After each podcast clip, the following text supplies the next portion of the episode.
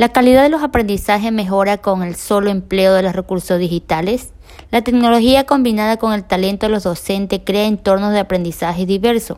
Su uso en la educación transforma los modelos de aprendizaje lineales y tradicionales como en modelos innovadores, interactivos y personalizados que mejoran el proceso educativo. ¿Cuáles son los actores principales en el contexto educativo que deben desarrollar habilidades digitales. ¿Por qué hacerlo? La tecnología de la información y la comunicación conocidas como TICs son aquellas herramientas computacionales e informáticas que procesan, almacenan, desarrollan y comparten todo tipo de información multimedia.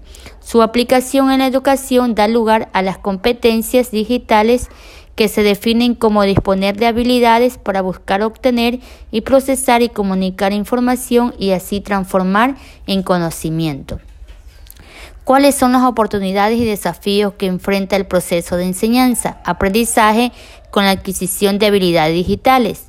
En el siglo XXI es el siglo de la digitalización de la información, aspecto que engloba los cambios más radicales en los paradigmas que al común del corriente aún no se adaptan a tan severos cambios, tanto cualitativos como cuantitativos.